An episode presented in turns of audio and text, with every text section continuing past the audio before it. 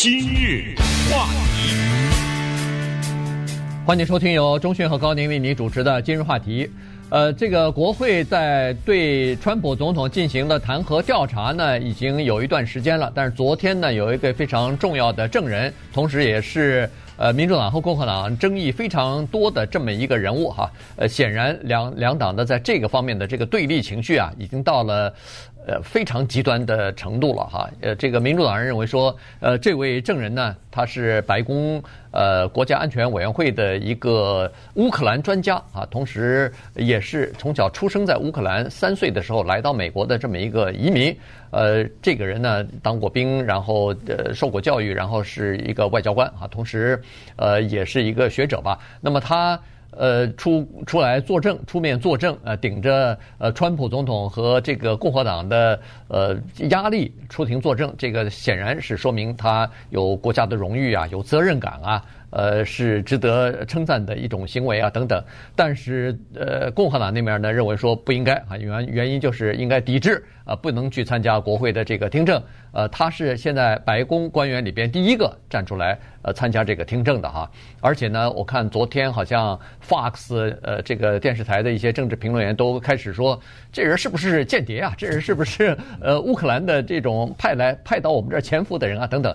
可以看得出来，这个两党之间在这个方面的这个对立哈，光是一个证人去出席这个听证调查，呃，双方都是非常严厉的在指责这个人，而不是针对这件事。这个本身就说明一些问题。那昨天从一早到一晚，这个闭门的听证会延续了一整天。那今天我们就来看看这位站出山呃站站出来呃应讯啊，去到国会听证的这个人。到底是何许人也？嗯，Alexander Vindman 呢？这个人他是到目前为止所有的听证人的当中的有一个独特的一点，就是他是到目前为止第一个，甚至咱们就是说到现在的唯一的一个是当场听到在七月份的时候，川普总统和乌克兰的总统泽连斯基对话的打电话的那个人。嗯，也就是说，当时总统打电话的时候呢，有一些人在听。他就是其中之一，原因是他流利的乌克兰语，他讲流利的俄语，当然英语更不用说啊，所以又是总统的外交方面的一个资深的一个顾问等等，所以他是有权利，而且他在旁边听的时候，这也不是偷听啊，这个是当时安排的，就是他要听。当然，现在我们初步知道他可能不是这场对话的翻译。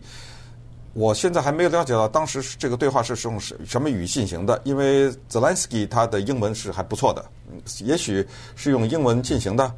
呃，不管怎么说啊，他 Alexander Windman 他是当时在听的。那么这个人出来作证呢，就非常关键。不过因为昨天的作证是一个闭门的作证，所以没有对外公开很多的内容，我们现在还不知道。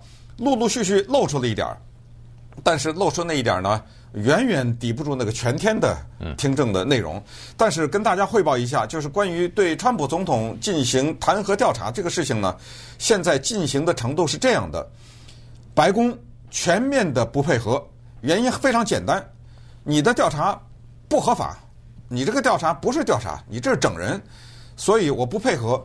不配合有没有变成阻碍司司法呢？他们到早都已经查过律律师这方面查过，没有。为什么没有？因为你这个不是正式的程序，你投票了吗？你在众议院里面，所以我就不配合。于是民主党呢，为了反击，就是说好，白宫，你不是说你让我提供白宫，让我白宫提供证人、提供文件、提供记录等等，我不提供，原因是你不是非正式吗？那我就把它正式了，明天就开始来、投票了。在昨天的时候呢。民主党做了这么几件事儿，挺绝的，就是说，哎，我这是配合你共和党，你不是说要我做到什么什么你才提供这些文件吗？那我就给你做到这什么什么，这个什么什么是什么东西呢？就我现在已经正式决定，因为众议院嘛，它是在民主党控制之下，所以它可以轻易的通过这个决议。就是我我现在成立，我现在用一个委员会，就是呃，他的众议院的情报委员会哈。我只用这一个委员会，之前是三个吧。我只用这一个委员会，我来扩大我的提问和对证人的调查。另外两个委员会，一个是外交委员会，另外一个是监督委员会呢，过去一直有参与，现在不让他们参与了。顺便说一下，在 Alexander Vindman 听证的闭门听证的时候，也有那三个，就一共是三个委员会，现在不让他们听证了，不让他们参与了，不直接参与，这个也是很绝的一招，也是政治游戏。呃，所谓不直接参与，就是这样的话，那里面的那些委员会里面那些共和党人都失去了提问的机会了，嗯，哎，都给排除了。那么这样的话，就是一个。那么这个委员会呢，情报委员会的主席是 Adam Schiff，这是加利福尼亚州的众议员，就是这样。然后呢，接下来就是要求。就明天投票了，投投票了以后呢，这样的话，白宫就不能再拒绝，因为再拒绝的话就阻碍司法了。那么，于是接下来他们要听证一个人，就是川普总统自己。啊，川普呢也没办法拒绝，但是他可以带律师来，就像当年九八年克林顿的听证一样啊。所有现在就是跟大家汇报的情况，就是听证呢就进行到这样，因为众议院是在民主党手中，所以明天投票估计也是。能够通过的，嗯，那么这样的话就正式的拉开了对于川普川普总统的调查。那么这里讲一下中文和英文的区别，在英文当中叫 impeach 或者 impeachment。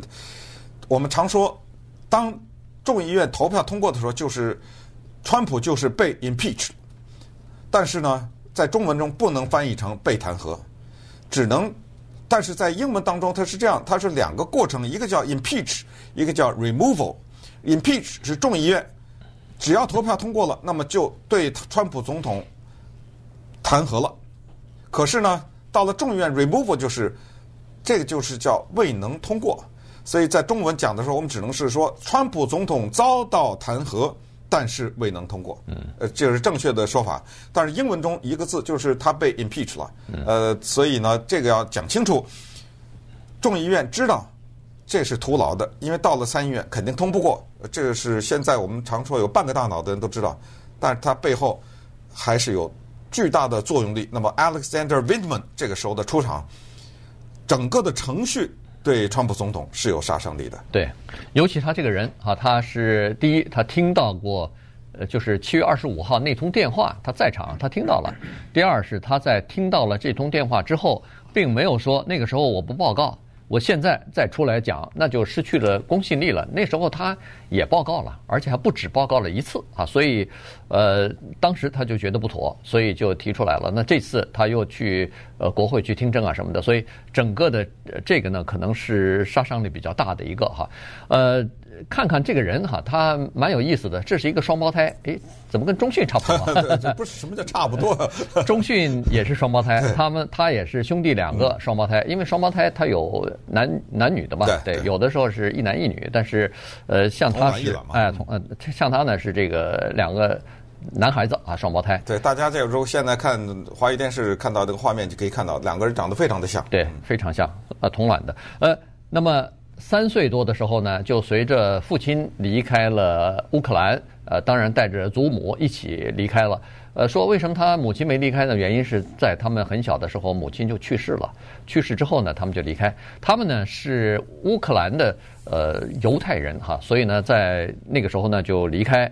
当时呢就是两个大人提着这个，一人手里头提着一个手提箱。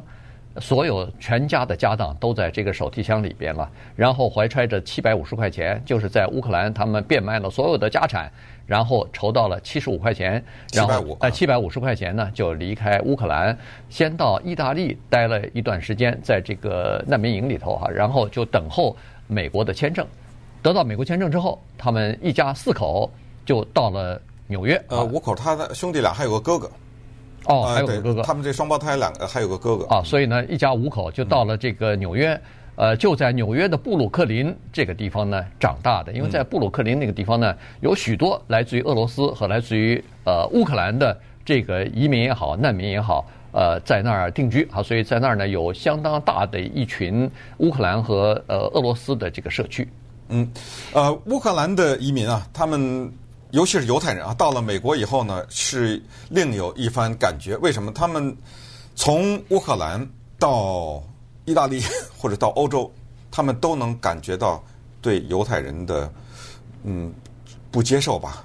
所以他们最终的目的是要移民到美国。当时有一个强烈的感觉，就是美国这个国家呢，对犹太人是比较能够包容的。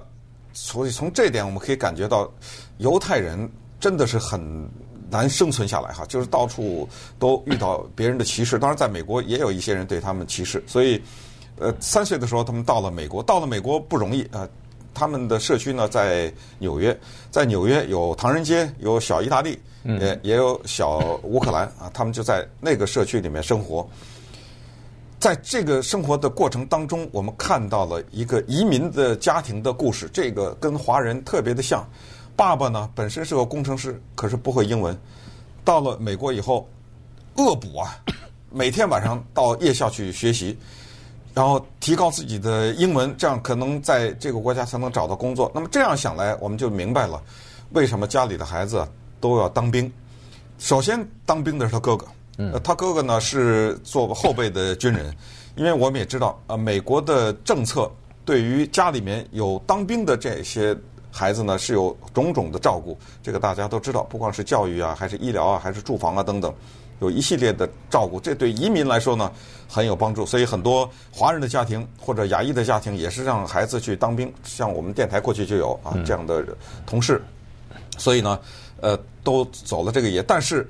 呃，真的，你从简简单单从他们的生活，你可以看出来是多么的不容易。他就是在这种情况之下成长，人家上的是哈佛哎，对吧？他研究生，研究生在哈研究生的时候上了哈佛大学，呃，所以这个兄弟两个呢都很优秀，而且这双胞胎很有意思，他们的生活轨迹是出奇的 相像，出奇的相像。相像到什么程度？连娶的太太，对不对？到他们的办公室，到到现在他们在白宫白宫的西翼的办公室里面，对面他们俩，嗯，都是在国家安全局这个这叫委员会委员会，对对，都在这里面工作。他们两个娶的太太，呃，都有印第安人的血统，是是不是姐妹啊？对，当然不是了哈。呃，而且呢，他们的受的教育都当兵，都是呃在为美国。比如说到海外驻扎过，而且他呢，昨天作证的 Alexander Windman 呢，他是去过很多的地方，但是最后呢，在零三年的时候去过伊拉克，在伊拉克还被炸弹给炸了，得了个紫星勋章。昨天他出庭的时候，出作证的时候，挂满勋章啊，带的那个紫星勋章。那那那个紫星勋章是拿他命换来的啊、呃，所以稍待会儿我们再看看，讲了这么多他的个人的背景，那么看看他昨天。这个证人为什么对川普啊是相当的不利？今日话题，欢迎继续收听由钟讯和高宁为您主持的今日话题。这段时间跟大家讲的呢是昨天到国会去作证的白宫的这个国家安全委员会里边的一位乌克兰专家啊，他刚才说过了。小的时候出生在乌克兰，乌克兰，然后三岁的时候全家一起移民到美国。那么后来他当兵啊，大学毕业以后去当兵，然后在海外呃去了几次任务，呃，南韩啊、德国啊都去过。二零零八年的时候呢，去。这个伊拉克啊，结果路边炸弹被炸伤之后呢，呃，还得了一枚紫心勋章啊。然后回来以后呢，他就去哈佛大学进修，呃，这就读于研究生啊。那么他的这个硕士的学位呢，是叫做俄罗斯、东欧和中亚研究啊。所以呢，在这方面呢，他是专家。再加上语言他有通啊，这个呃英文、呃俄罗斯文和这个乌克兰语，他全部是精通啊。所以呢。呃，得天独厚啊！于是他呃一开始就学完这这些东西之后呢，他就变外交官了。首先就派到呃基辅去，美国驻乌克兰大使馆呃担任过工作。后来又到莫斯科啊，又到这个呃莫斯科呃大使馆担任过工作。去年的时候刚刚调回到白宫啊，就到了这个国家安全顾问这个委员会里边做这个乌克兰的呃等于是这方面的专家吧，因为呃。国家安全委员会和很多国家都要打交道，所以这里头要有各个国家方面的专家，不光是语言要通，而且要对这个国家的历史、对美国跟这个国家之间的关系都要比较了解才可以啊。所以呢，他既是学者，后来又变成了这个外交官，同时又变成了乌克兰的专专家。嗯，呃，刚才我们说就是在川普的身边啊，围着一些可能是不太喜欢他的人，所以呃。关于他的一举一动呢，常常会被泄露出来，而且呢，都是在很快的时间内泄露出来。那么 alexanderwindman 这个人是不是那那些人当中的一个呢？答案是是。曾经人们查他的登记选民的记录，他是个民主党人。再加上呢，现在不是有一个检举人吗？嗯，或者叫吹哨人吗？那个检举人不是号称说他没有听到这个。讲话的整个的过程就是电话的过程，但是相当多的人告诉他这些内容吗？那现在基本上可以安全的说，Alexander Windman 就是其中之一，就他很可能就是告诉了那个检举的人的那个人。呃，在听证的时候呢，据说啊也是透露出来，据说他被问到这个问题，然后他拒绝回答。呃，他说我不会把。人家想保密的人的那个名字给泄露出来，那言外之意也许他知道这人是谁啊？他说我不会泄露任何一个从事情报工作人的名字，嗯，呃，所以他没有说出来。但是现在呢，普遍的认为他是其中之一，就是通告的那个人。刚才讲过，在美国政府机构，在其他的一些公司也有同样的做法，就是所谓检举程序。检举程序其中之一呢，叫做越级报告。这个呢是尽量不要越级报告，你要跟你的上级报告或者相关的人士报告。如果这个人不处理，你再向更上一级报告，或者你要投诉这个人就是这个人，那你当然不不能跟他报告，向更上一级报告。所以他呢非常明白政府之类的规定。七月二十五号那天，当川普总统和泽连斯基通完电话之后，他立刻觉得不对，他觉得这个里面有重大的问题。这个问题就是。一个这么高级的国家的首脑，请一个外国的首脑帮助调查他在美国国内的竞选竞争对手，这个在任何情况下说都是相当不妥。他就跟谁讲的呢？跟一个叫 John Eisenberg 的人讲了。这个人是谁呢？这个人就是他所在的那个国家安全委员会里边的首席律师。嗯，呃，律师嘛，他当然。是明白一切的规定，所以他就跟他讲了，讲了一次之后，一看没什么动静，又讲了一次，所以前后呢两次汇报这个事情没有越级，这个在听证过程中是至关重要。这个跟那个斯诺登不一样，呃，斯诺登没有走这个程序，拿着文件跑了，那当然，呃，你可以骂他是卖国贼啊什么这，那那后来也都被指责，到今天他也回不了美国。可是 Alexander Vindman 这个做法呢，是完全按照程序的。然后接下来他所面临的挑战就是怀疑他的效忠度。为什么呢？是这样的，因为他是一个乌克兰人，而且他和乌克兰的政府有密切的联系。因为当年他作为美国领事馆的一个外交人员，他就住在基辅啊。而后来呢，他跟乌克兰的政府里面的各个的层次的人都有联系。当乌克兰的总统泽连斯基以压倒性的多数获得总统呃职位的时候呢，川普总统派了他，还有派了当时的能源部长 Rick Perry。顺便说一下，能源部长 Rick Perry 因为电话门事件已经辞职了。嗯，派了他们两个人去参加乌克兰总统的就职典礼。你想想，他在那儿认识的人能不多吗？这个里面现在对他的质疑就是：你到底是效忠乌克兰还是效忠美国？为什么有这个问题？就是因为他在听证的时候也提到，现在美国的保守的媒体，比如说福斯电视台也指出，就是乌克兰政府内部有一些人呢委托他帮个忙，是说帮什么忙呢？是说总统身边或者是我们乌克兰受到了一些人的影响，这个这些人没有被点名，但是现在已经知道呢是。总统的私人律师朱利安尼说：“这个人呢，他在想给我们乌克兰政府抹黑，或者是找我们政府的一些把柄，用以来换取说让我们调查拜登的儿子等等。反正就朱利安尼这个名字就被提出来了。所以现在就是说，你到底是给他那个政府服务，还是给我们政府服务？这就是当他出来作证的时候，川普总统。”在推文当中没点名啊，嗯，也是说他的，说他这个人呃不是川粉啊，呃什么 呃不效忠啊之类的这种语言，呃这种基本上一出来，呃不同就是不同观点、不同立场的人，可能就会提出来这个这个观点哈。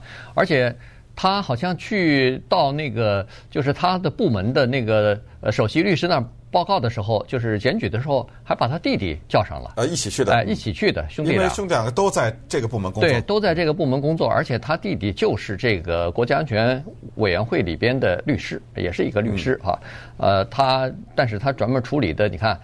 他他弟弟专门处理什么呢？是处理这个部门里边的叫做呃道德呃规范嗯这这一类的事物的哈，就是免于起诉啊，反正就是这种东西吧。所以呃，他把他弟弟也叫上了，所以这个是有记录在案的东西哈。所以呃，这次他在呃调查的当中呢，他可能就回答了许多外边不知道的这个问题。那么呃。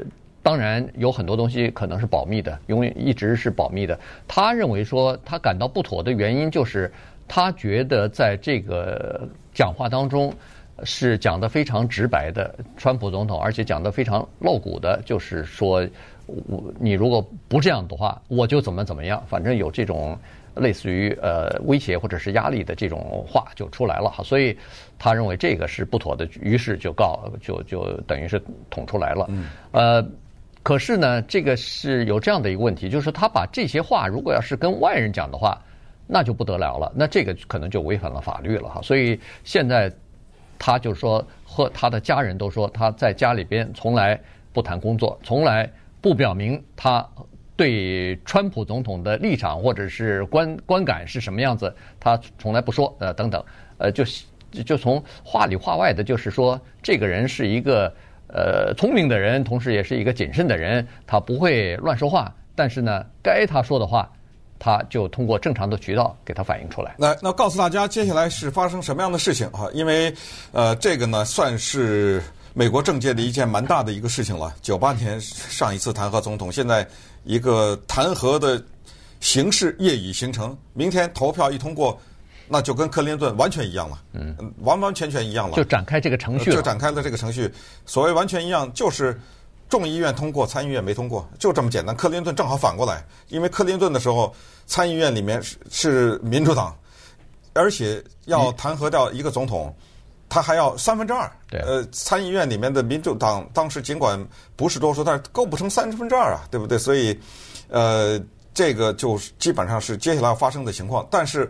之前在今日话题节目中跟大家讲过，再次讲一次，就是说为什么做这种徒劳的事情？民主党在干什么？冠冕堂皇的可以说是国家利益啊什么之类的啊，但是呃，从另一个角度告诉大家，就是一旦这个弹劾程序偷票通过展开了以后呢，一切的传票只要拒绝，都构成阻碍司法。这就意味着他们可以利用这个机会大量的。来传讯一些证人，嗯，这些证人接到传票，两个选择：接受听证、进监狱，就这两个选择。所以，多数的会接受。那么，在这些问讯的过程当中，这就是真正的对总统不利的地方，全都公开，这他们叫做公开听证。那你想想，那。会把一个人逼到角落，他他一定会说一些话。要不这些人他就是不喜欢川普总统的，那肯定讲的话不利；要不就是为总统辩护的人被逼到墙角，呃，逼你说出一些话来。而且他会大量扩大这个。我们还记得九八年因为金融话题，当时大量的跟踪这个克林顿的弹劾的调查。我们详细的报道，克林顿被问的时候，那那个尴尬的那个样子，那那各种问题，你你克林顿你必须得来。因为现在已经对你展开了，你带着律师来，你问你问题，你说我不知道，我不不记得了，不回答都可以，但是你必须得坐在这儿，这就是到最后的弹劾的真正的目的。到最后，川普总统就得坐在这个委员会这儿，所以这个呢是目的。所有的人都知道，除非发生了不可思议的事情，他才能会真正弹劾。要把川普因通过这个程序弹劾掉可能性，现在是零。对，呃，完全是没有的。但是民主党的另外一个目的就是，他就是用这种方法羞辱你嘛，然后看看可不可以扭转明年大选的时候在竞争方面的这个态势了。